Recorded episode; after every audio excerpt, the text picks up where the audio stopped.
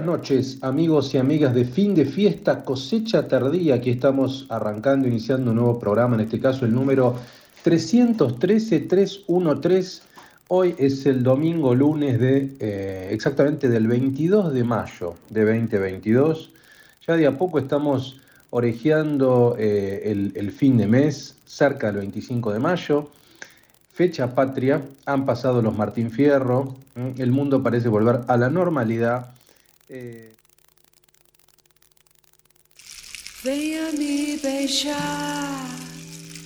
Fin de fiesta. Cosecha tardía, cultura y placeres. En la trasnoche del domingo. Con Luis Diego Fernández, Aki Tejerina y Fabián Couto. Fin de fiesta 2022. Séptima temporada entre neblinas.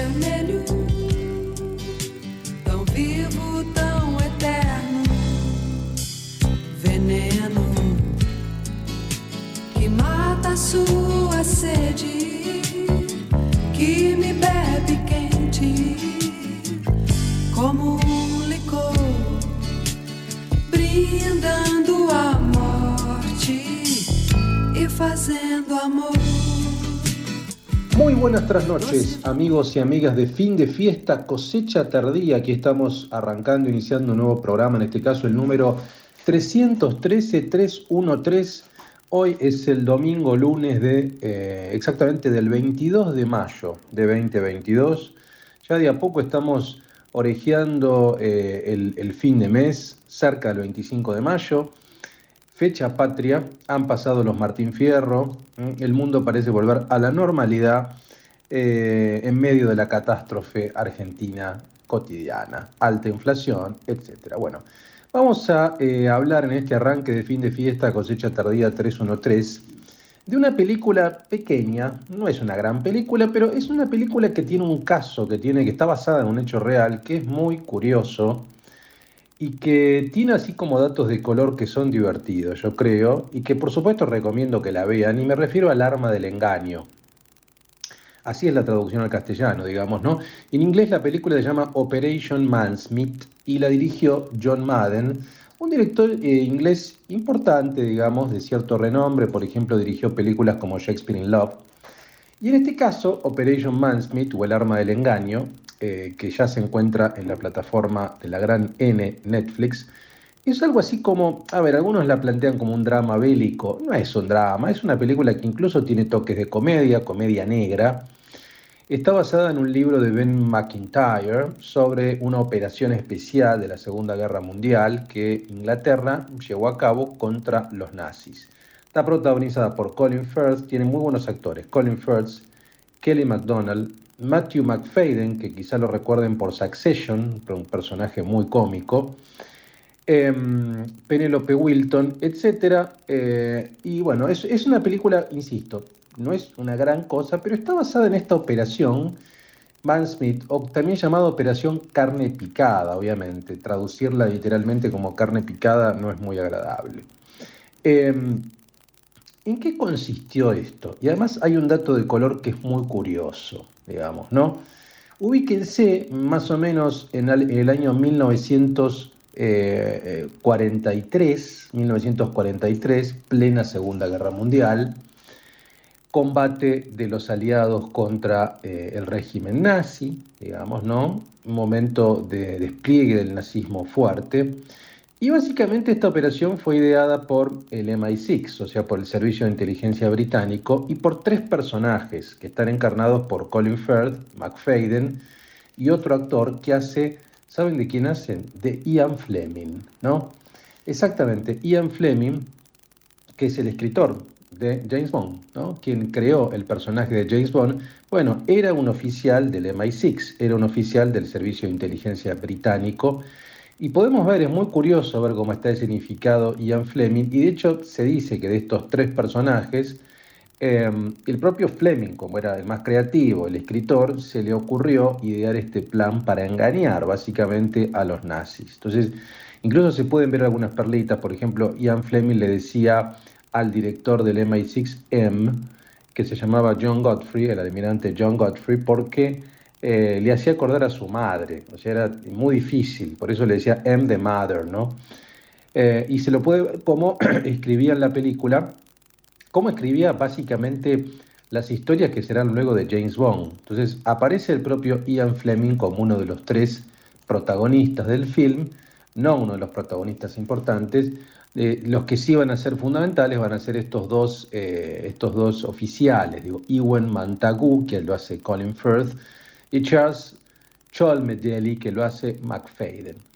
¿Cuál es la idea básicamente? Bueno, pensaron para confundir a los nazis plantar un cadáver. O sea, plantar un cadáver de alguien supuestamente ahogado en, el Océano Atlántico, cerca de España, que era un país neutral, afín al, digamos, al régimen nazi por su filiación franquista. Eh, la idea era plantar un cadáver, ponerle a ese cadáver papeles secretos que daban cuenta de los planes del desembarco de los ingleses y de los aliados en Grecia, cuando en verdad ellos iban a desembarcar en Sicilia. ¿no? La idea era que los nazis descubrieran este accidentalmente este cadáver, que ellos creyeran que este cadáver era de un soldado británico muerto en combate. Y bueno, ese cadáver tenía un portafolio con estos documentos y esos documentos le daban información a los nazis de que los aliados iban a atacar en Grecia. Por tanto, ellos debían ir a Grecia para repeler ese ataque. Y dejaban al descubierto Sicilia y es en ese momento que los aliados entraban por Sicilia. Todo esto fue real. Por tanto, lo que se muestra en la película es todo lo que se necesita hacer, digo, buscar, primero buscar un cadáver de un hombre de mediana edad que pueda ser un soldado.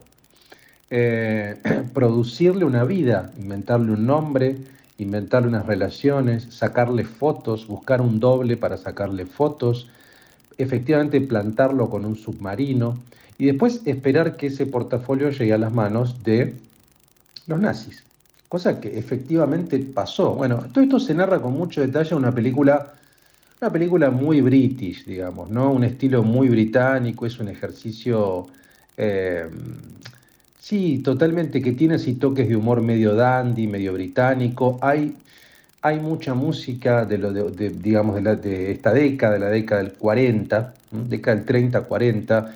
Hay mucho jazz, mucho swing, mucho foxtrot. Eh, y está, está filmado de una manera muy, muy, muy calma, digamos, ¿no? Lo que es curioso es que este hecho real, que sucedió hace casi 80 años, se reveló hace muy poco, hace muy, muy poco, y nunca hubo una película contando específicamente qué sucedió, digamos, ¿no? Si mal no recuerdo, creo que hace 10 años que, digamos, esto pudo revelarse. Entonces yo creo que el arma del engaño presenta muy bien este caso, y tiene algunos toques de una aventura proto James Bond. el, hecho de que esté eh, Ian Fleming como uno de los personajes le da así un toque, como un James Bond, pero no del actual, digamos, ¿no? un James Bond más tipo Roger Moore, que tenía toques de comedia. Eh, yo diría que es una masterclass mm, de actuación también, hay muy buenas actuaciones, muy, muy British style, muy British style, digamos, ¿no? Los actores tienen carisma y la película fluye, uno puede ver escenarios eh, muy lindos, digamos, tiene toda una parte incluso de ciertas batallas, pero es básicamente es una película urbana, una película de interiores, una película donde uno puede ver cuáles eran esas oficinas secretas en la Londres de la, digamos, de la guerra mundial, eh, con poca iluminación, los pubs, las conversaciones, hay una historia de amor también en el medio. Bueno, es una película que se disfruta, amigos, que se deja ver. Así que yo les recomiendo Operación Carne Picada o El Arma del Engaño de John Madden, que está en Netflix, para que disfruten un, fin de semana, obviamente con bebiendo algún buen trago eh, británico, ¿no? O sea, quizá fumando algún buen puro, ¿por qué no? Y, y tomando, sí, digamos, algún, algún scotch, probablemente, ¿no? Algún single malt, ¿por qué no? Así que bueno, esta es mi recomendación de fin de fiesta, de este fin de fiesta cosecha tardía 313, amigos. ¿Qué tendremos en este programa? Bueno, tendremos... Em, Fabián Couto nos trae cosas muy interesantes. Por ejemplo, va a comentar el vino de los campeones de México del 86, ¿no? Por ejemplo, Oscar Ruggeri, entre otros, presentaron su vino. También la vuelta eh, del Casal de Cataluña dentro del Teatro Margarita Xirgu para comer opíparamente, para comer muy bien. Así que esto nos trae Fabián, seguramente también otros comentarios sobre el mundo enófilo, sobre el mundo gastronómico, por supuesto el tracklist especialmente diseñado de la mano de, de Couto. Aquí tendrá su, su, columna, su columna urbana, pandémica, en este caso de la trasnoche, digamos, no la ciudad de trasnoche, la ciudad que atravesamos acá en fin de fiesta, Cosecha Tardía, que es una ciudad, yo diría, eh, vampírica, y es una ciudad también, eh, ¿cómo decirlo? No? Como de homeless cool, ¿no? Algo así. Eh, y por mi parte también voy a sumar, por supuesto, en la sección nueva que sumamos este año de Trasnoche Filosófica, precisamente en tiempos de crisis como el que vivimos, tiempos de crisis económica, crisis personal, hay una filosofía que puede ayudar, que es una terapia en cierto modo, que es la filosofía estoica, los filósofos estoicos, sobre todo los estoicos romanos, por ejemplo Séneca, Marco Aurelio, ¿Cómo nos pueden ayudar los filósofos estoicos a sobrellevar épocas de crisis como la que vivimos en nuestra querida Argentina? Así que muy bien amigos, por mi parte esto es todo por esta apertura. Luego nos reencontramos en la sección de filosofía y los dejo ahora con Fabián Couto para que les diga musicalmente con qué arrancamos este fin de fiesta 313, un fin de fiesta muy British style. Bien, Luis, aquí estamos nuevamente en este programa 313 de fin de fiesta cosecha tardía. Como dijiste vos, muy en un British style. Me gusta el British style y me gusta la British food, la buena cocina inglesa. Hay que dar la oportunidad de conocerla. En la simpleza de un fish and chips como ellos suelen comer casi todos los días pescado y papas fritas, está la riqueza. Y la alta gastronomía también de a momentos pasa por lo que es las cocinas de Londres. Abrimos este fin de fiesta con dos temas muy british. Pop, electrónica, british. Tokotronics, High Freaks, Kissogram, Falling Star. Amigos, acaban de entrar ustedes a fin de fiesta y recuerden también que van a tener unas buenas recomendaciones. Quienes gusten del fútbol tendrán, conocerán el vino de los campeones, el vino de los campeones del 86. Y quienes gusten de la buena paella y la gastronomía, un consejo como es el Casal de Cataluña, que no dejen pasar de largo. Tenemos de todo, tenemos mucho más tenemos aquí también, tenemos de todo y vamos con todo.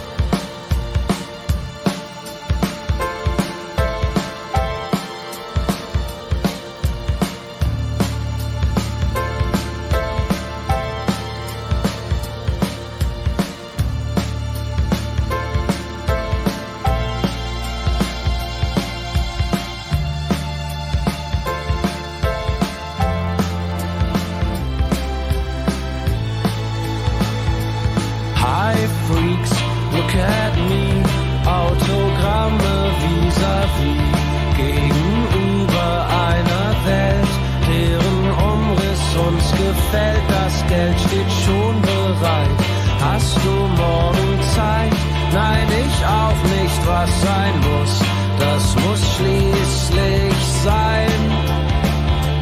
Ganz klein am Horizont kann man Dinge sehen, Dinge, die wir nicht verstehen. Das Geschehen lässt uns auseinandergehen hinein in einen Wald aus Zeichen. Die Weichen sind gestellt in einer Welt, deren Umriss uns gefällt.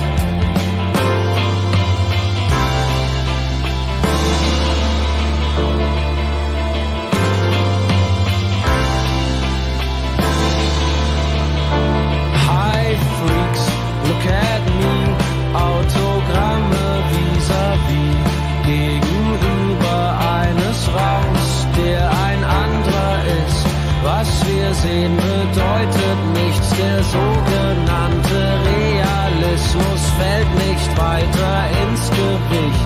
Dein Gesicht ist eine Welt, deren Umriss mir gefällt. Unsere Freundschaft ist das Geld, mit dem wir bezahlen, was man zahlen muss.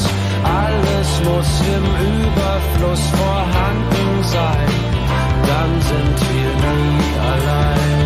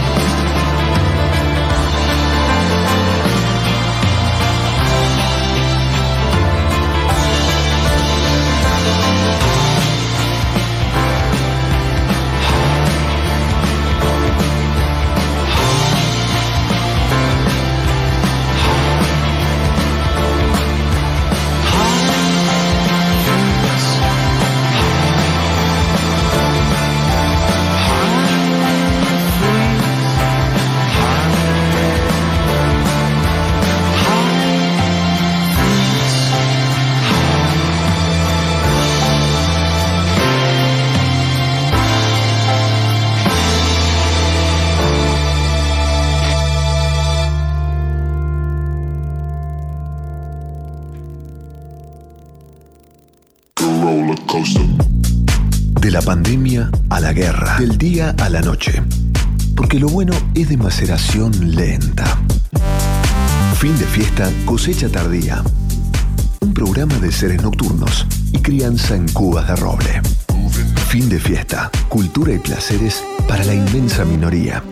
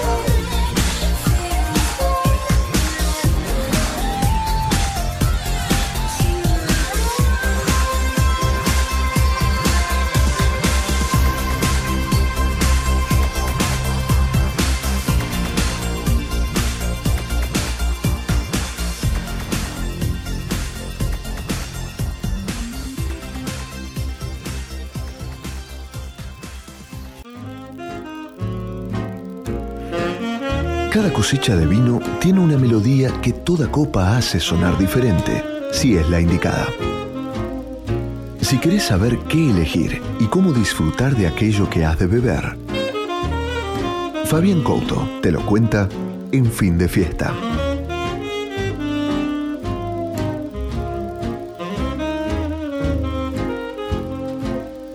Los campeones del Mundial 86 esta semana pasada levantaron una nueva copa, la Copa de Vino. Presentaron de la mano de Mendoza Vineyards dos vinos, dos vinos, la Final Malbec y Héroes Blend.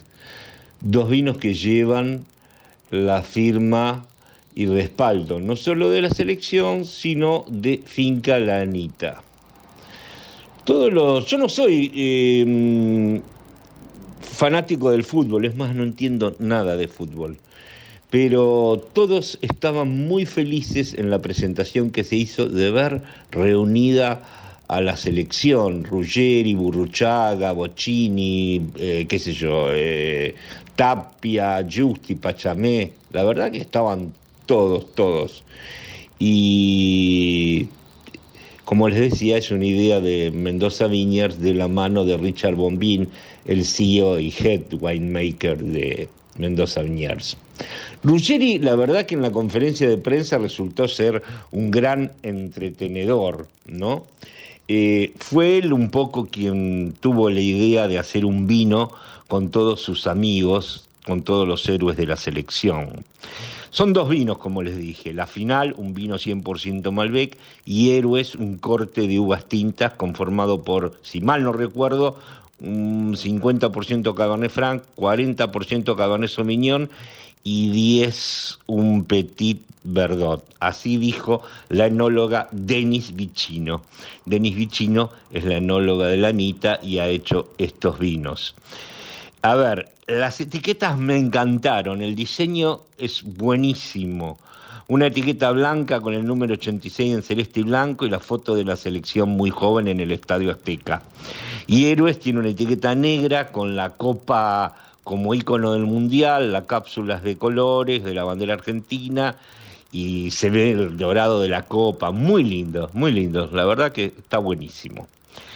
Eh, felicito a quienes hicieron el, el, diseño ¿no? de las etiquetas y de los vinos.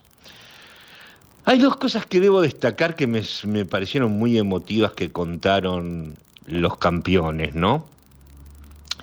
Cuando Ruggeri hablaba de que eran un grupo de chicos, porque eran muy jóvenes, y llegaron allá y terminaron siendo los campeones del mundo, y lo importante que es el campeón del mundo, y después también cuando Burruchaga contó que eh, en la etiqueta está el nombre de todos los que integraron el plantel.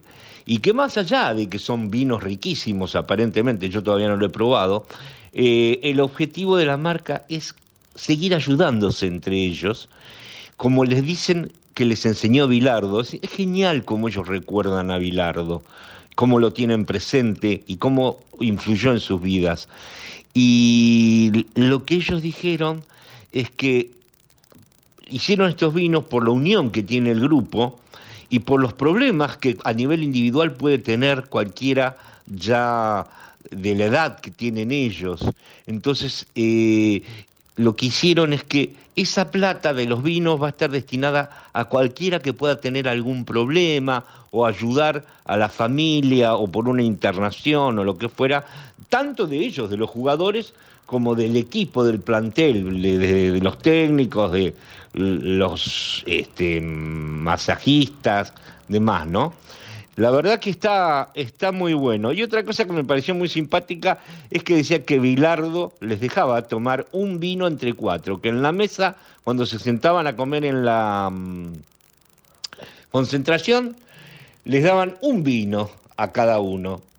Y el doctor Bilardo dice que siempre decía que tomar vino era mucho mejor que tomar gaseosa y que una copita de vino siempre hacía bien. Eso contó Bocini, que también fue muy conmigo cuando contó que a algunos que les gustaba mucho el vino y que sabían que había otros que no tomaban, se sentaban en la mesa de los que no tomaban, así la botella dividido cuatro le rendía más al que tomaba.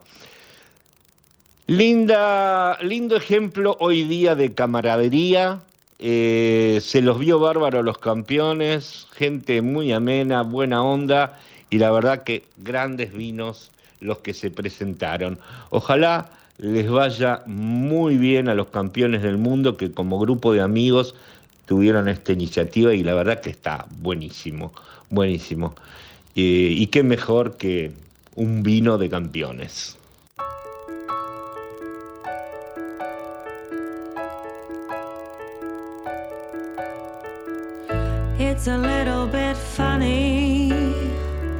This feeling inside.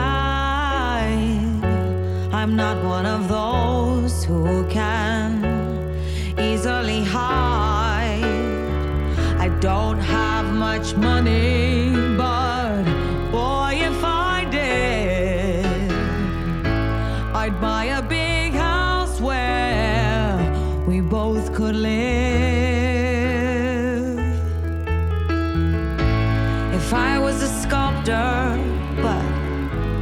but then again, nor a woman who makes potions on a traveling show. I know it's not much, but it's the best I can do. My gift is my song, and this one's for you.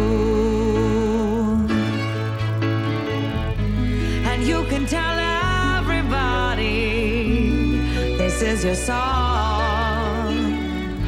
It may be quite simple, but now that it's done,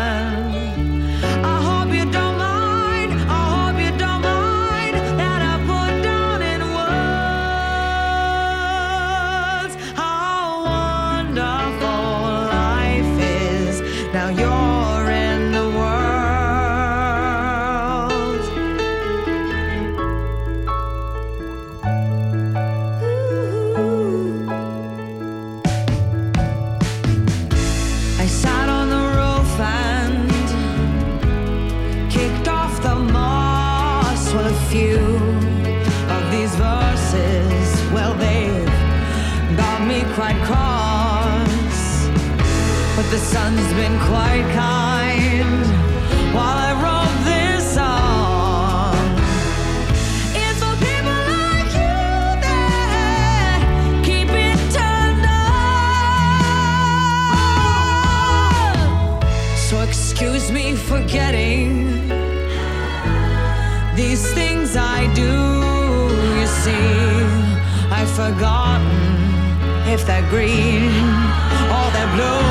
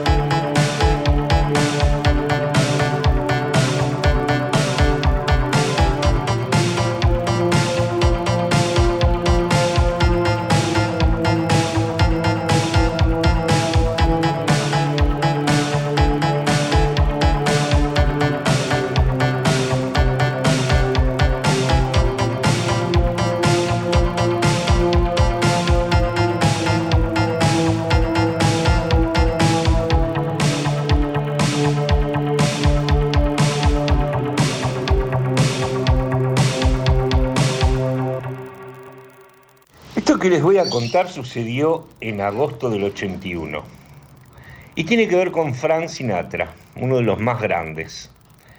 Para mí, la voz. Sinatra dio la última de sus espectaculares shows en el Sheraton, cuatro noches, que me lo perdí, estuve invitado y de idiota que soy no fui. Al otro día le tocaba cantar en el Luna Park, muy cerca ahí del hotel. No era uno de los est- este, estadios a los que él estuviera acostumbrado, ¿no? Porque en general tocaban bandas de rock, la logística no era fácil en esa época en la Argentina y tenían que armar todo en tiempo récord. Cualquier demora implicaba la posibilidad de no llegar a tiempo con lo que era algo tan grande como el universo de Sinatra.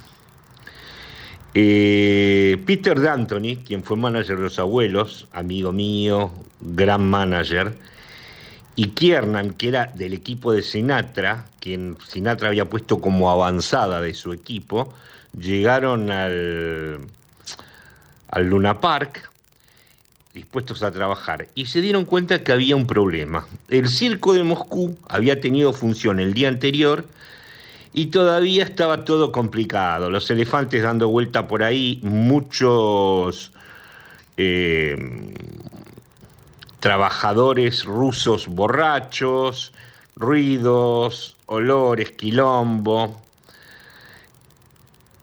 Terrible. Lecture se había encaprichado, Lecture era el dueño del Luna Park, con que no querían mover los reflectores también como seguidores, ¿no? Para Sinatra quería que los cambiaran de lugar. Eso lo cuenta 40, el iluminador, ¿no? que era el mejor iluminador del momento. Yo trabajé mucho con 40 cuando trabajaba como manager de Charlie García. La cuestión es que, bueno, era todo un caos, ¿no? Y Kiernan, el enviado, perdió la calma porque Lecture no los quería despertar a los rusos porque decía que habían estado trabajando hasta tarde y tenían que solucionar todo. Entonces, eh, no había teléfono, no había nada, recuerden ustedes. Este le pidió volver al hotel y que llamaran a alguien, a Gilly Rizzo. Los más familiarizados con la obra de Sinatra eh, sabrán que siempre Gilly Rizzo estuvo al lado de Sinatra. De hecho, le dedicó un tema que se llama Me and My Shadow, que lo hizo en dueto con Dean Martin en el 62. La cuestión es un poco lo que cuenta en su libro Peter de Anthony, es que le dijo eh, a Rizzo que lo iba a llevar al Luna Park y Rizzo le dijo, ¿quién es el encargado acá? ¿Quién es la persona? Preguntó Rizzo al llegar. Y de Anthony le señaló a Lecture, ¿no? Porque si bien era el que manejaba todo, también Peter dijo, "Mm", después que lo señaló, dijo, me parece que me mandé un minuto, me mandé un problema. Ten minutes, ten minutes, you understand, le gritó Rizzo a Tito Lecture, mientras sacaba el revólver y se lo apoyaba en la sien. Obviamente, todo estuvo hecho en el plazo de 10 minutos que estableció Rizzo con sus particulares modales. A las dos horas los seguidores ya los habían emplazado donde Sinatra quería, el circo de Moscú había limpiado todo y el Luna Park estaba listo para empezar el trabajo de preparar el show para el gran Frank Sinatra.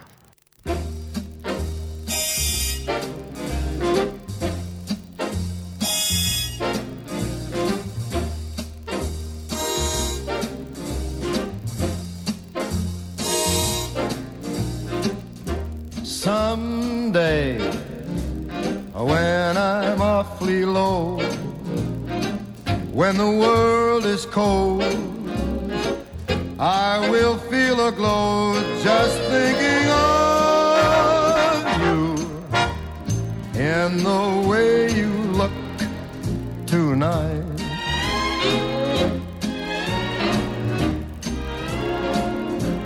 Yes, you're lovely with your smile so warm and your cheeks so soft. There is nothing for me but to love you and the way you look tonight.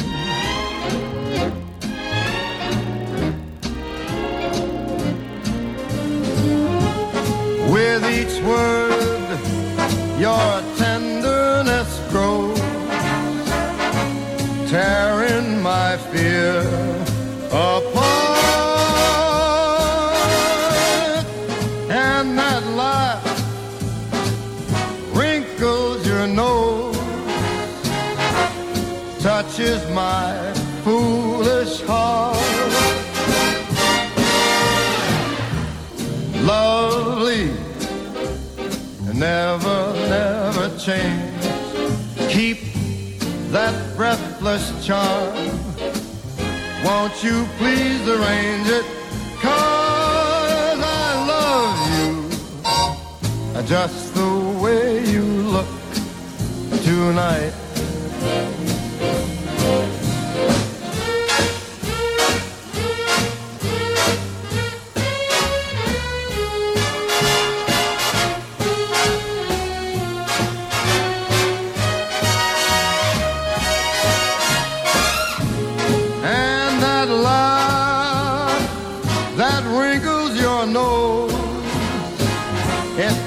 Touches my foolish heart. Lovely, don't you ever change. Keep that breathless charm.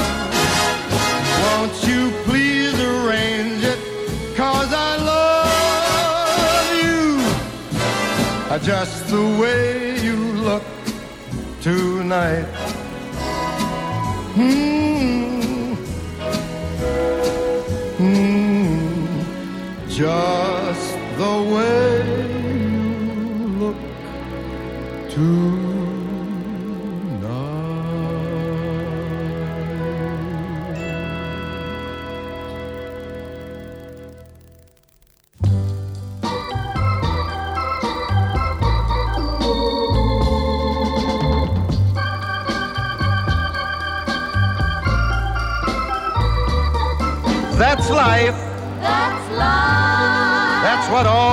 People say.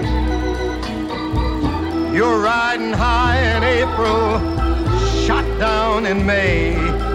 But I know I'm gonna change that tune. When I'm back on top, back on top in June. I said that's life. That's life. And as funny as it may seem, some people get their kicks stomping on a dream. But I don't let it, let it get me down.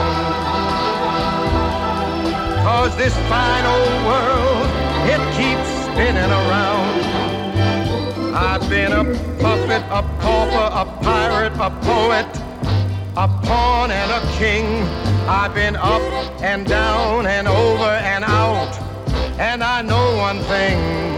Each time I find myself flat on my face, I pick myself up and get back in the race. That's life.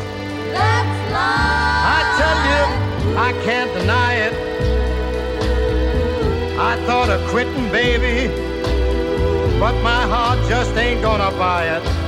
And if I didn't think it was worth one single try, I'd jump right on a big bird and then I'd fly. I've been a puppet, a pauper, a pirate, a poet, a pawn and a king. I've been up and down and over and out. And I know one thing. Each time I find myself flat on my face, I just pick myself up and get back in the race. That's life. That's life. That's life, and I can't deny it. Many times I thought of cutting out, but my heart won't buy it. But if there's nothing shaking come this here July. I'm gonna roll myself up in a big ball and die. My,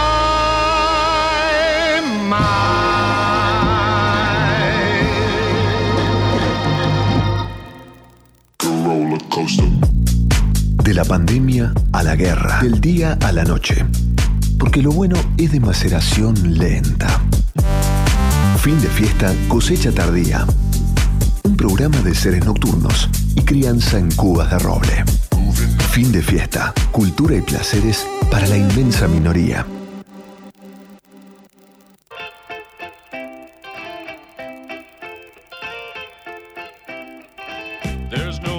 Una guía trasnochada para buscar la paz entre tinieblas.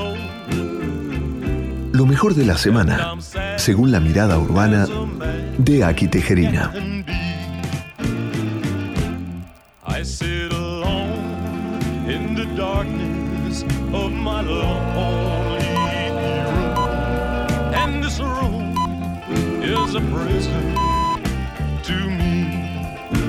Buenas noches. En este submarino nocturno abajo del océano Ártico, es fin de fiesta, cosecha tardía, invierno, casi. Arrancaron los días medios friachus. Y bueno, la porteñidad al palo sacó bufandas, guantes gorros, pieles camperas, pantalones largos, botas borceguíes de piel. Y así la vida. Y así la vida. ¿Cómo andan? ¿Qué cuentan? En este salto al vacío del domingo a las 2 de la mañana a la semana. Eh, semana que nos dejó los Martín Fierros.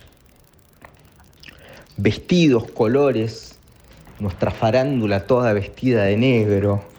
Eh, yo la verdad que no veo ningún ningún programa de todos los que aparecieron ahí, pero más o menos como todos estoy un poco enterado de, quién es cada uno, la interna. Y todo ahí es como que viene envuelto en una especie de animal print, medio toraba, un animal print más del 11, dicho con el amor que me caracteriza por, por ese barrio y por las tiendas y por su gente. Pero bueno, los Oscars también estuvieron así, todo medio. medio que, a ver, eh, porque siempre fin de fiesta tiene su análisis, y más ahora que cosecha tardía, que casi podemos decir lo que queramos, como queramos, cuando queramos, cuando no, a las 2 de la mañana está todo más, más, eh, eh, no sé, viste cuando ibas por Avenida Libertador y estaban en las vidrieras esos autos que eran inalcanzables, ¿no? Ahora con los años Argentina se fue, se fue apolillando, acomodando, naftalizando, y ya los autos casi que ni están, o ves un Mercedes del año 2000 que decís, che, loco, mirá si tira unas cuotas este mundo del espectáculo que parecía tan lejano de nosotros, ¿no? Decía, parece que van a otros restaurantes, que bailan en otras discotecas, que comen otras comidas, que se besan, que se visten distinto. ¿Viste? Es como pasar por, por una casi, casi como, ¿viste? Como pasar por la calle Marcelo Otegi Riobamba a las 11 de la, de la noche de un domingo frío y que estén los pollos al espiedo dando vueltas y son siempre los mismos y dan vueltas y giran sobre su eje y están siempre como tratando de mostrar esa cara sonriente, divertida, o si no estar con esas caras de orto comprometidos. La cosa es que como siempre que, hay una distancia entre nosotros y nuestro deseo, cuando nos vamos acercando vamos viendo las costuras, las cosas. Eh, hubo uno que tiene un programa no sé, polémica en el bar, no sé cuál de esos, que estaba feliz porque estuvo acompañando a la gente durante toda la pandemia. Y yo no sé si se le había subido el moco boliviano al cerebro o realmente, o realmente lo sentía. Pero bueno, ya sabemos cómo son estas cosas. La televisión, la televisión, su mundo televisivo. Otras cosas pasaron, anduvo nuestro presidente de gira por, por Europa con un montón de gente, bajan en aviones, dicen. Aparentemente le dejó a Macron un plan para terminar con la guerra Rusia y Ucrania. Para mí el término guerra, para mí, ignorante, ¿eh? ignorante, argentino, con, con- con mi visión, con mi metro ochenta y mis casi 70 kilos y mi ropa Armani, visto desde un departamento en Libertador, para mí no es una guerra, loco, es una, es una, es una invasión de un pibe que está muy mal, que se llama Putin, que está huyendo para adelante y está bombardeando y esto y lo otro y, y bla, bla, bla. Pero bueno, nuestro presidente fue y parece... Silencio. Parece que dejó un... eh, un plan como para terminar con la guerra, con la invasión, qué sé yo, no sé dónde. Mientras tanto, in the meantime, vamos a hacer como una película de Tarantino, vamos a hacer un flashback. Alberto Fernández va a verlo a Putin y le dice, Putin, nosotros queremos ser la puerta de entrada de Rusia para acoso. 12 días después Putin reventó Ucrania. Me imagino los asesores diciendo, che, ¿quién le dice a Alberto esto y lo otro? No sé, dejar el diario por abajo de la habitación y que se entere solo. Pero da la sensación de que hay muchas cosas que él no registra. Pero bueno, los rusos acaban de declararlo persona no grata a él, o Argentina, o traidores, qué sé yo, ya no sé qué es tal cosa. Por, con el tema de la Sputnik, no sé qué pasó, lo que prometió un voto, esto y lo otro. El tema, cuando a todo el mundo le decís lo que quiere oír o escuchar, hoy en día, en este mundo de, tweets, de Instagram, de TikToks, de comunicación casi que sabemos las cosas que va a decir el otro antes de que salgan de su boca, porque ya sabemos absolutamente todo lo que piensa, intentar esa, esa avivada, esa avivada argentina, bueno, eh, carnavalesco, carnavalesco. Y, eh, pero bueno, volvamos a este clima de trasnoche, deep trasnoche, porque esta es la auténtica trasnoche. La trasnoche del domingo, fin de fiesta. Por favor, seguí con nosotros, escuchá la gran música que, que pasamos, porque eso sí estoy seguro que tenemos la mejor música que pasa radio alguna, programa alguno, está en fin de fiesta, porque Fabi Couto y Bobby Flores deben ser los dos mejores DJs. No sé qué opinan el uno del otro, a mí me gustan los dos. Soy más de Fabi porque tiene una cosa más Berlín y el otro tiene una cosa más soul. Si bien los dos visitan el mundo del otro. Bueno, fiesteros, cosechas tardías, un abrazo súper del corazón y todo eso y los quiero. Bye.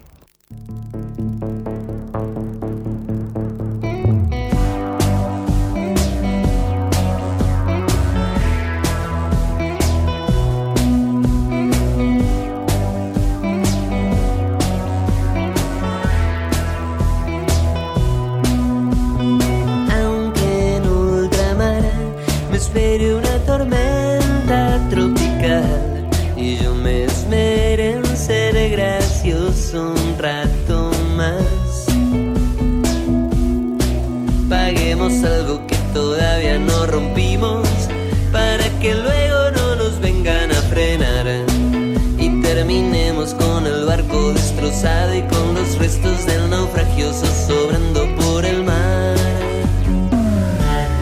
Por ahora tengo ganas de estar solo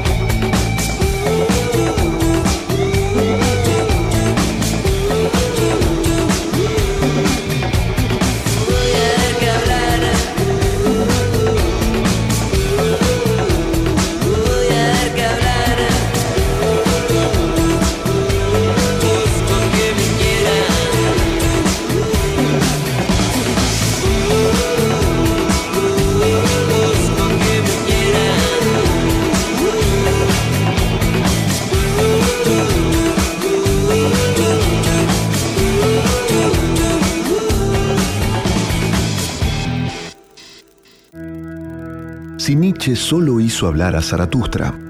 En fin de fiesta, todo filósofo tiene sus 15 minutos de fama. Trasnoche filosófica, entre destilados y habanos.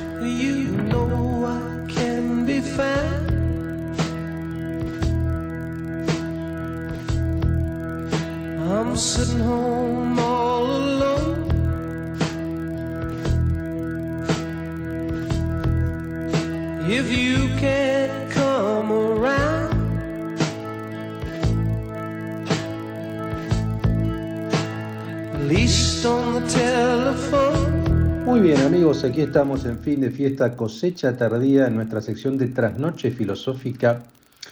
Hoy vamos a hablar en estos minutos para reflexionar, así que les, pido que se acomoden en su, sofá, en medio de la noche oscura, o que se acurruquen en la cama tranquilamente. Em, y traten de poner su mente en paz, ¿no? Hay una escuela filosófica que se llama el estoicismo, ¿no? A ver, estoico es una palabra que circula. En general uno dice, bueno, esta persona soportó estoicamente tal eh, obstáculo. Bueno, efectivamente, en el estoicismo hay algo que tiene que ver o que ayuda a que uno soporte determinadas cuestiones que no dependen de la voluntad propia. El eje está en la voluntad. Hay cuatro escuelas de filosofía que dominaron el periodo helenístico, es decir, el momento de reinado de Alejandro Magno en toda la costa mediterránea, que son el epicureísmo, Epicuro, de quien hemos hablado en fin de fiesta, porque era la filosofía del placer, el cinismo, Diógenes de Sinope, el gran filósofo anarco medio punk, de quien hablamos pero hace mucho y sí, probablemente volvamos a hablar, el escepticismo, una filosofía que nos que nos eh, invita a dudar sistemáticamente de todo, y el estoicismo. El estoicismo tuvo diferentes periodos, un periodo eh, básicamente griego, eh, su, su, creador es Zenón de Sitio, pero tuvo una suerte de revalorización, una fuerte impronta en el mundo romano, en la Roma imperial de los siglos I y II, sobre todo con ciertas figuras como Séneca. Eh, y como Marco Aurelio, que fue un emperador, digamos, ¿no? un emperador filósofo, y Séneca fue un senador y un banquero. ¿no? Eh, por tanto, era una filosofía importante para eh, los sectores acomodados, los sectores de poder ¿no? de la Roma imperial, y se popularizó, digamos, con el paso del tiempo siguió con cierta pregnancia. ¿Por qué pasa esto? Bueno, porque el estoicismo básicamente era una ética, una filosofía eminentemente práctica, no tan teórica, era un método de autotransformación de uno mismo y era un camino hacia la felicidad, digamos, ¿no? Fue una filosofía que también recuperó Michel Foucault, Paul Bain, Pierre Hadot, es decir, ciertos especialistas ya del, del siglo XX. ¿Por qué el estoicismo es importante en épocas de crisis? Bueno, porque el estoicismo nos repliega en el yo, es decir, es una filosofía que no parte ni de Dios, ni del, ni, del, mundo natural, ni de la tradición, ni del imperativo categórico, sino básicamente parte del yo. ¿Y de qué manera ese yo adquiere una suerte de inmunidad y de protección frente a un mundo fragmentado, un mundo, por ejemplo, pandémico como el que vivimos, un mundo en guerra como el que también vivimos, un mundo global, incierto, un mundo inflacionario? Es decir, hay un montón de factores, y este es uno de los puntos fundamentales para entender del estoicismo, hay un montón de factores que no dependen de nuestra voluntad. Esta es la forma de pensar del estoico. El estoico dice, ¿cuáles son las cosas que dependen de mí y cuáles son las cosas que no dependen de mí modificar? Bueno, a ver, las cosas que no dependen de mí, ¿cuáles son? Es una lista muy larga para el estoico. Por ejemplo, no depende de mí vivir o morir. Así de claro. No depende de mí la salud o la enfermedad. No depende de mí los conflictos bélicos, no depende de mí, supongamos, la economía. O prácticamente nada depende de mí. ¿Por qué? Bueno, porque hay un montón de factores que son ajenos a mi voluntad. Vale decir, yo puedo cuidarme, puedo hacer ejercicio, puedo comer sano y de todas maneras puedo enfermarme. Es verdad que seguramente se reduce la chance de mi enfermedad si yo me cuido, es verdad, pero no se extirpa completamente. Otro ejemplo que les puedo dar. Eh, no tiene sentido que yo me queje de cuestiones que son ajenas a mi voluntad. Por ejemplo, el clima. Mucha gente se queja de que hace frío, de que llueve, de que no sé qué. Bueno, eso es completamente irracional, porque no depende en nada de mí que no llueva, no depende en nada de mi voluntad que no granice. En todo caso, si llueve, lo que toca hacer es tomar un paraguas y salir, digamos, ¿no? Una visión estoica es una visión pragmática. ¿Qué está pasando? ¿Pasa? Bueno, si pasa, hago B. ¿Mm? Entonces, lo que trata de hacer el estoicismo es, en primer lugar, discriminar claramente qué depende de mi voluntad y qué no depende de mi voluntad. Y en segundo lugar, tomar acciones para lograr el objetivo que uno busca. Ahora, eso no quiere decir que ese objetivo se consiga al 100%, ¿no? Por ejemplo, hay inflación. Que no haya inflación no depende de mi voluntad, depende de políticas económicas que me exceden. Ahora, ¿qué es lo que puedo hacer? Bueno, puedo tratar de, en la medida de lo posible, perder menos, en la medida de lo posible, tratar de ahorrar en diferentes monedas, ¿no? Uno puede tomar decisiones desde su voluntad. Esto es lo que yo puedo hacer desde mi voluntad personal. Entonces, por eso se dice que el estoicismo es básicamente una filosofía de la voluntad. No te garantiza nunca que uno eh, logre cierto objetivo, pero uno está más cerca de eso, ¿no? La acción moral para un estoico es la acción que depende de mí. El resto debería ser indiferente. Este es el punto. Por eso los estoicos deberían, o digamos, plantean que uno debería ser indiferente frente a todas las causas que son ajenas a mi voluntad, que son un montón, comenzando por nacer. Yo no pedí nacer y sin embargo nací. Eh, entonces, ¿qué es lo que uno puede hacer? Uno puede trabajar sobre su voluntad, uno puede trabajar sobre sus hábitos, uno puede trabajar sobre su vida cotidiana, por ejemplo, no sé, uno puede trabajar, eh, supongamos que uno quiere bajar de peso, bueno, puede trabajar haciendo dieta, yendo al gimnasio, uno tiene un objetivo, no, si uno quiere recibirse, uno se levanta temprano, estudia. Ahora, uno, por ejemplo, compite, hace un deporte, bueno, uno se levanta temprano, insiste, entrena, come bien, come sano. Ahora después llega la hora de la verdad en un partido y el otro también entrenó, comió sano y el otro también juega. Y eso ya no depende de mi voluntad. Entonces lo que el estoicismo plantea es que uno debe centrarse en lo que efectivamente depende de uno.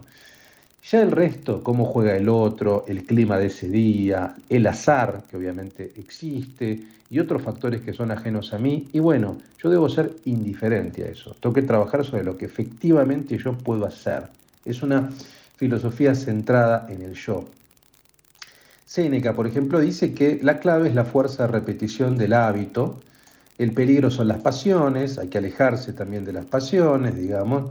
Eh, y sobre todo hay que tomar la filosofía como una suerte de fármaco personal, como una, sí, como una suerte de terapia que construirá una fortaleza inexpugnable, digamos, eh, en, en relación con los males del mundo. ¿no? Esta es un poco la idea fundamental. ¿no? El estoicismo es una filosofía que siempre eh, interpela, porque precisamente todos tenemos problemas, y más en Argentina, donde vivimos de crisis en crisis. Pero bueno, hoy el mundo también. Pensemos que estamos saliendo de una pandemia y entrando en una guerra, que hay inflación también en otros países. Digo, hay problemas que absolutamente son ajenos a lo que uno puede hacer. Uno en todo caso tiene que reaccionar de la manera más sabia y menos tóxica frente a eso. Cierro con una cita de Paul Bain, un especialista en estoicismo, sobre su libro Séneca del año 1993. Vincular un arte de vivir a una metafísica o a una filosofía de la naturaleza. Esta es la inspirada idea que dio origen al estoicismo. Doblemente inspirada, el estoicismo no se limita a ser una sabiduría, como la de Montaigne, sino que se convierte en una verdadera filosofía. Los técnicos antiguos y modernos en esta disciplina se complacen en admirar con cuán bien ajustados están los múltiples pernos lógicos y en elogiar la coherencia de este sistema, que es todo lo monolítico que cabe a un sistema filosófico. Efectivamente, el estoicismo es muy monolítico, es un sistema muy coherente y sobre todo es un sistema que nos da herramientas para vivir mejor, para vivir sin hacernos mala sangre. Para tratar de discriminar claramente qué depende de mí y qué no depende de mí, para poner el eje en la fuerza de voluntad, en el poder de la repetición, en el poder del hábito, eh, y para poder convivir con un mundo caótico, ¿no? En tiempos caóticos como el que vivimos, el estoicismo siempre suele ser una respuesta sabia. Yo les recomiendo que lean, por ejemplo, las meditaciones de Marco Aurelio, que es un libro bellísimo, muy simple, con que lean una o dos meditaciones antes de dormirse son, este, es un gran fármaco, o bien las cartas a Lucilio de Séneca también, con que lean una o dos cartas antes de dormirse, les puedo asegurar que eso se va incorporando en la vida propia y ayuda, realmente ayuda. Por último, eh, en el caso del estoicismo no voy a recomendar beber nada de alcohol, agua.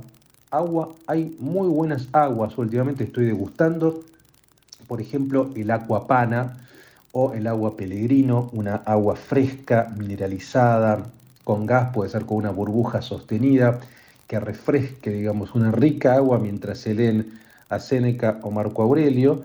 Eh, y respecto del mundo del tabaco y de los habanos, bueno, también que fumen algo pequeño, algo bien pequeño, por ahí un mini de coiba, ¿no? bien ascético, como es lo que plantean los amigos del estoicismo, los filósofos estoicos. Muy bien amigos, sigamos entonces viajando por este fin de fiesta cosecha tardía al filo filo de la noche absolutamente cerrada.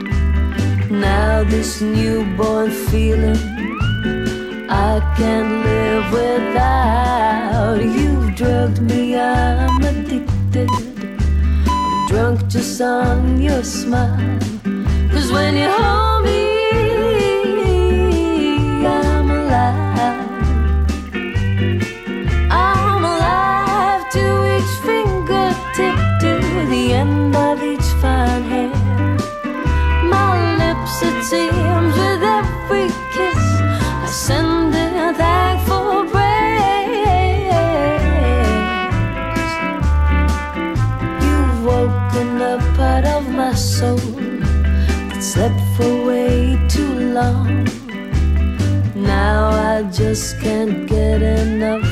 I understand love songs. I'll sing to you forever. I love you till I die. Cause when you hold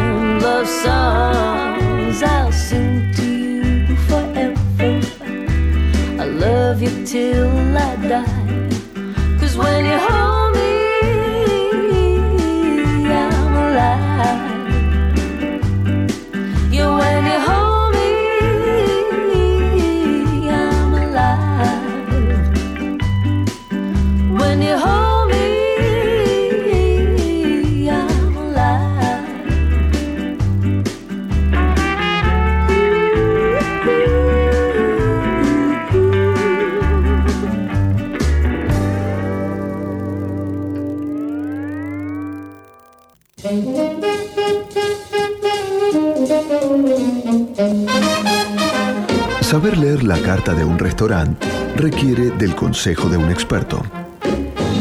La interpretación del arte culinario para saber a dónde ir. De la mano de Fabián Couto. Ahora, en fin de fiesta.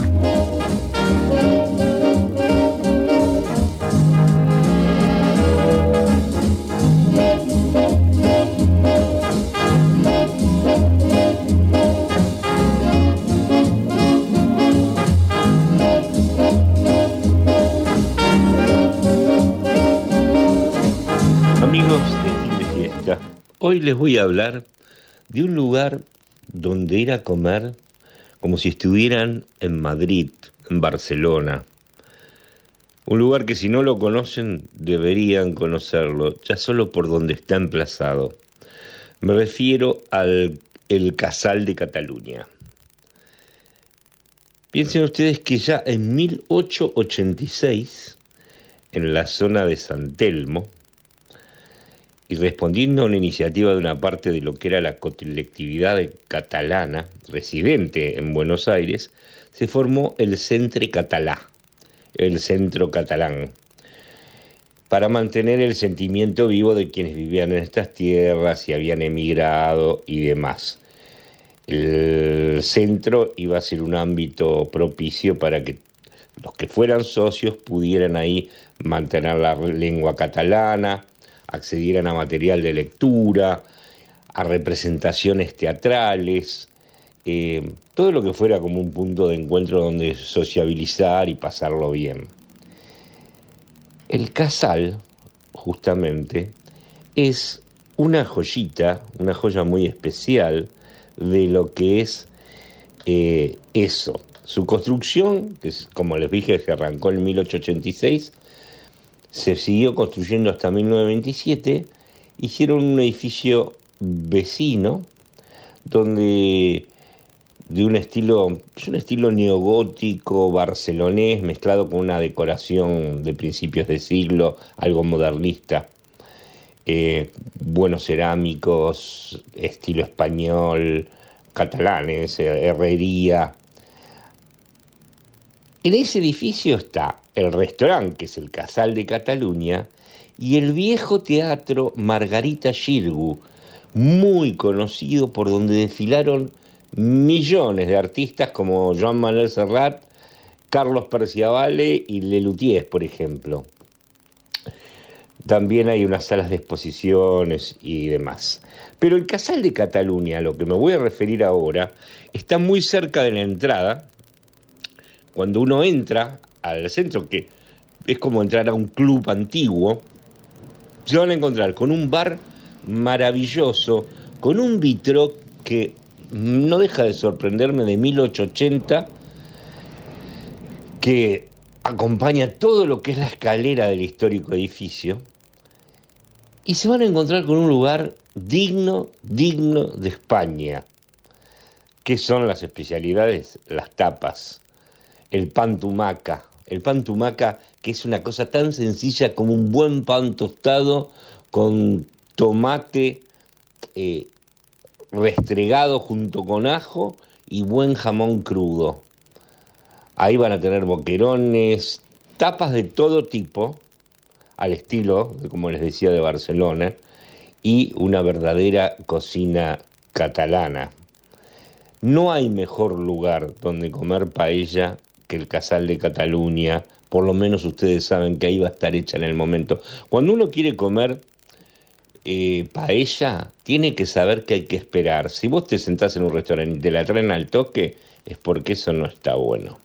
La paella lleva mínimo media hora de hacerse. Uno se puede tomar un vino, picar unas tapas y esperar este manjar de la cocina mediterránea, de la cocina catalana también, ¿por qué no?, que preparan ahí en el casal.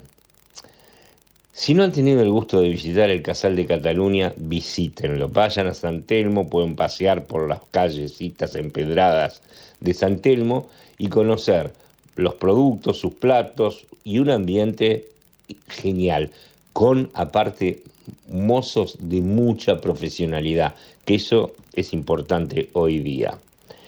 Pero para que les hable un poco más sobre el Casal de Cataluña, he reporteado especialmente para fin de fiesta a Samuel Luque, su dueño, que está orgulloso de tener un restaurante donde se brinde lo que se brinda en Buenos Aires. Con ustedes, Samuel Luque del Casal de Cataluña. Samuel, yo, estamos aquí en el Casal, edificio antológico de Buenos Aires, de comer bien, de cocina española, dentro de un teatro divino como es el Margarita Yergu. Contame un poco vos, ¿qué hace tan especial al Casal? Y Alcazar yo considero que lo hace especial, es un, es un conjunto de cosas, ¿no? Empezando por el edificio, que es un edificio hermoso, que tiene el teatro al lado, que tiene muchas actividades, tiene la biblioteca, eh, todo eh, relacionado con Cataluña. Es un pedazo de España, es la verdad, en Buenos Aires. Y dentro de todo eso, de ese combo, ahí escondidito a un costado, está el restaurante, que bueno, yo me enamoré del primer día que vi este restaurante, con esta decoración, Es verdad, con el es verdad. espíritu que tiene. Los azulejos son hermosos que tiene, súper, súper flamencos. Sí. Y acá nosotros respetamos una tradición. Pasaron grandes cocineros acá, pasaron gente que, que trabajó muy bien y seguimos respetando eso, seguimos haciendo hincapié en la calidad. Eh, creo que si la gente vuelve y sigue volviendo, a pesar de, todo lo que pasó, de la pandemia, del tiempo, es porque respetamos mucho el producto, la identidad de, de Cataluña, toda esa cocina mediterránea y, y también la atención que damos acá. Es verdad, siempre tuvo muy buena atención. Vamos a hacer un poco una introducción a una pareja que viniera a conocer el casal, a conocer las instituciones, que capaz salga del teatro del Margarita Girgu que está al lado. ¿Qué dirías vos, Samuel, que debería comer en el casal? Por ejemplo, una entrada, un plato principal y si quieren compartir un postre. Y acá no puede faltar una entradita, un pan tumaca con jamón serrano. Muy rico, sí. Es un pan de muy campo rico, muy rico. cortado con, con ajo, aceite de oliva, tiene tomate rallado y jamón serrano. Y el principal para mí tiene que ser la paella. Acá ¿Qué es la paella? Sigue siendo la paella según para vos. mí es la paella eh, ¿Qué hace tan especial a la paella del casal? y los productos que tiene, la calidad del producto y la técnica de la cocción de la paella se, se respeta eh, en la forma que se tiene que hacer correctamente la paella. No, no es un salteado de arroz con marisco, es, No. es una paella propiamente dicha. Por eso también hay una cosa que siempre hay que tener en cuenta. Si uno quiere comer buena paella, tiene que saber esperar la paella. Si te traen una paella, al, vos pedís una paella y te la traen al toque, Desconfiar. desconfiar. Desconfiar, ¿no? la, la única forma es que tengan una paellera enorme y que van dando por porciones. Claro, sí, sí. Como hay un poco en Estados arroz. Unidos se ve a veces. Sí, eso. en España también yo lo he visto, porque Sí. ellos lo tienen más normalizado que vos pedís paella y te traen un plato de paella. Claro, bueno, porque es como un, un fast food, comer, llevarse Claro. una- un plato de paella. Y también tiene tanto turismo allá que bueno necesitan despachar rápido. Exactamente. Pero acá una paella es para compartir entre dos tres personas. La cocción del arroz no dura menos de 30 minutos. Así que bueno, imagínate. si Está bien, cocina de 30 trabajo- minutos es el tiempo ideal también para estar, si viniera una pareja, estamos hablando de un menú para una pareja, compartir, charlar un poco, esperar, tomarse un buen vino y después, listo, ya está la paella. Sí. Termina la paella. Algún postre que en el casal diría, yo no pasaría por esto. Son dos postres. Bueno, a ver, dale. Son dos postres. En el casal es la mousse de turrón. Que Ah, la mousse de turrón, yo la he probado, sí. de turrón que. Hace años que la he probado, pero sigue estando, veo entonces. Y la crema catalana, por supuesto, la cre- crema catalana quemada eh, es muy tradicional también. Contá un poquito cómo es la crema catalana quemada. Y la crema catalana eh, se hace a partir de eh, leche, crema, huevos, se pone en cáscara de naranja, cáscara de limón, eh, canela en rama. eh, Fundamental. Sí, bueno, eso es una- se- tiene una cocción, después se enfría. Bueno, después nosotros lo ponemos en, unos... eh, Y tiene como un espejo de, de- de Claro, caramelo se arriba, quema, ¿no? Se quema, se Sí, hace un se caramelo quema. quemado, se quema con el, con el fierro ahí. Y se carameliza. Samuel, gracias. Y yo recomiendo mucho venir al Casal, porque es, un, es parte de la historia de Buenos Aires y una historia que no debería morir, porque buena comida, España presente y en un teatro maravilloso con mucha historia. Gracias, Samuel. ¿eh? Gracias a vos, Fabián.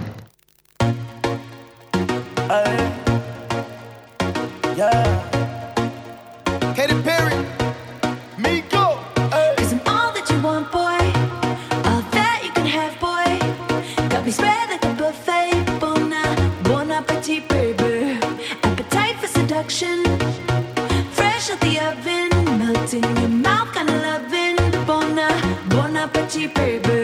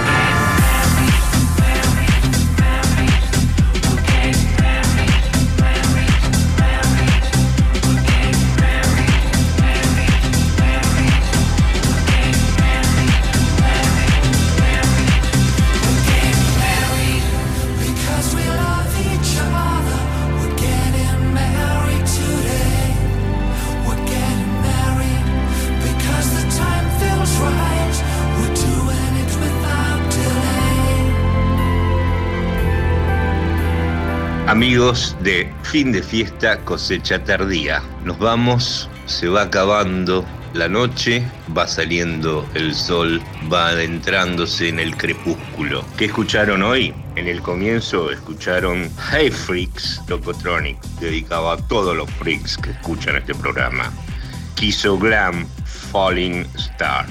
Goldfrapp, Ride a Wild Horse. Lady Gaga, Your Song. Lebanon Hanover, Babies of the 80s. Les conté algo muy interesante sobre la venida de Sinatra al país, algo que está en el libro Operación Sinatra y que está en el libro de Peter Anthony, quien fue el manager local. Y de Sinatra escuchamos The Way You Look Tonight y That's Life. That's Life es el tema que está incluido en la película de eh, The Joker.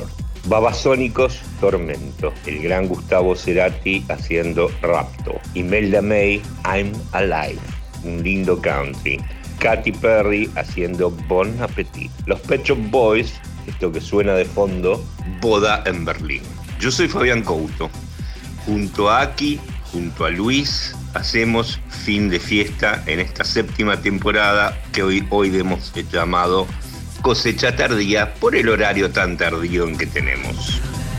Laura, nuestra productora, Ceci en la operación, Guille en la edición y toda la gente de la radio nos ayudan a hacer fin de fiesta. Los esperamos el domingo que viene y espero que les hayan resultado nuestras recomendaciones, que les haya gustado nuestra música y que nos sigan escuchando.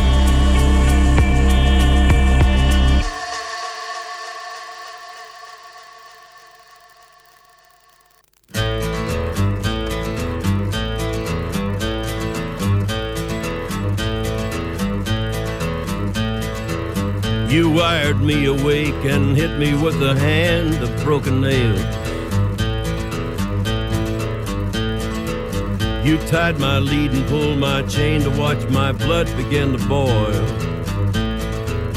But I'm gonna break, I'm gonna break my, gonna break my rusty cage and run.